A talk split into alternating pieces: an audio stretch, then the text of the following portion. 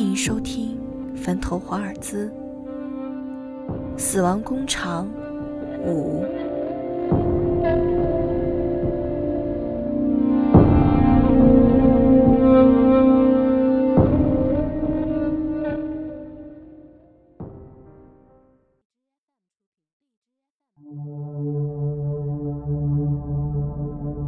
吴秋江一个人闷闷地坐在床沿吸烟，心中的苦闷无处发泄。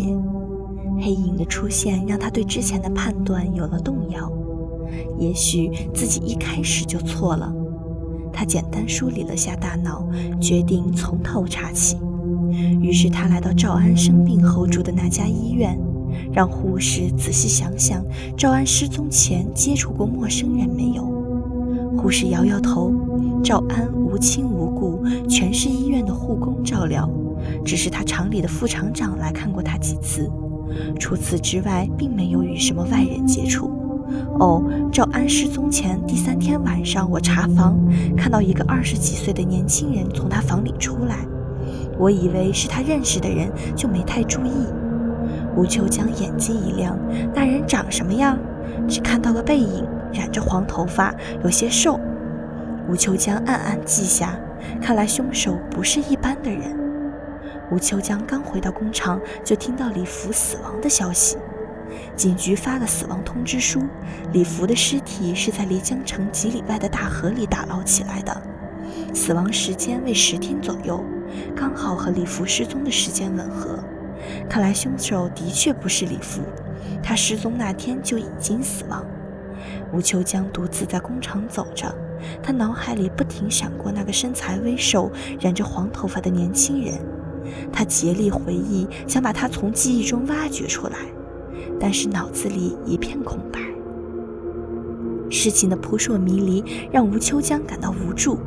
他不知不觉来到了工厂的停车场，偌大的地方只有三三两两的车，他一眼就看到了一辆越野车。仔细一看，正是那晚陈金贵从省城开回来的车。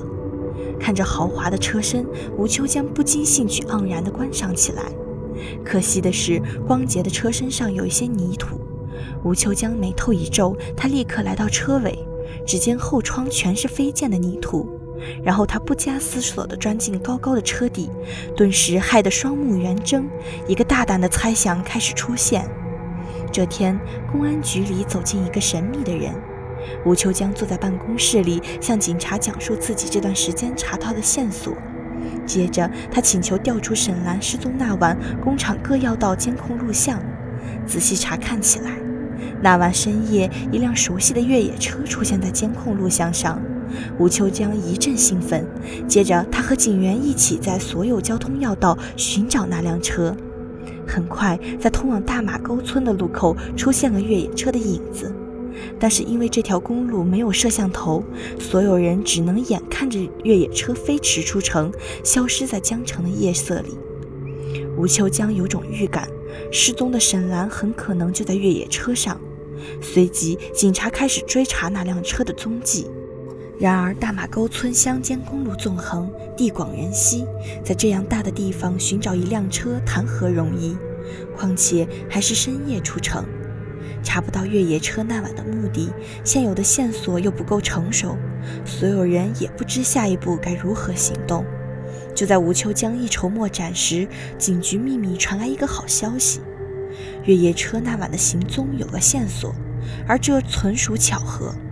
大马沟村老人张林一个人住在山脚下。沈兰失踪那晚，他的耕牛被小偷偷了。第二天，张林到警局报案。当民警问他那晚有什么异常时，老人说夜里十一点多，他起床上厕所，隐约看见进山的路旁燃起一堆火，火苗由大变小，很快熄灭。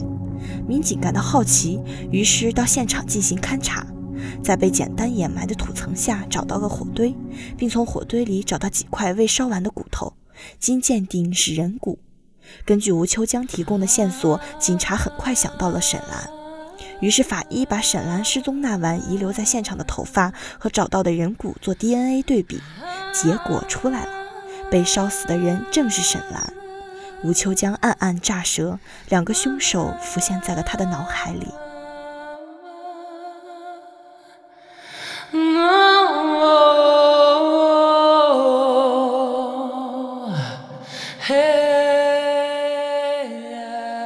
请持续关注。死亡工厂》六。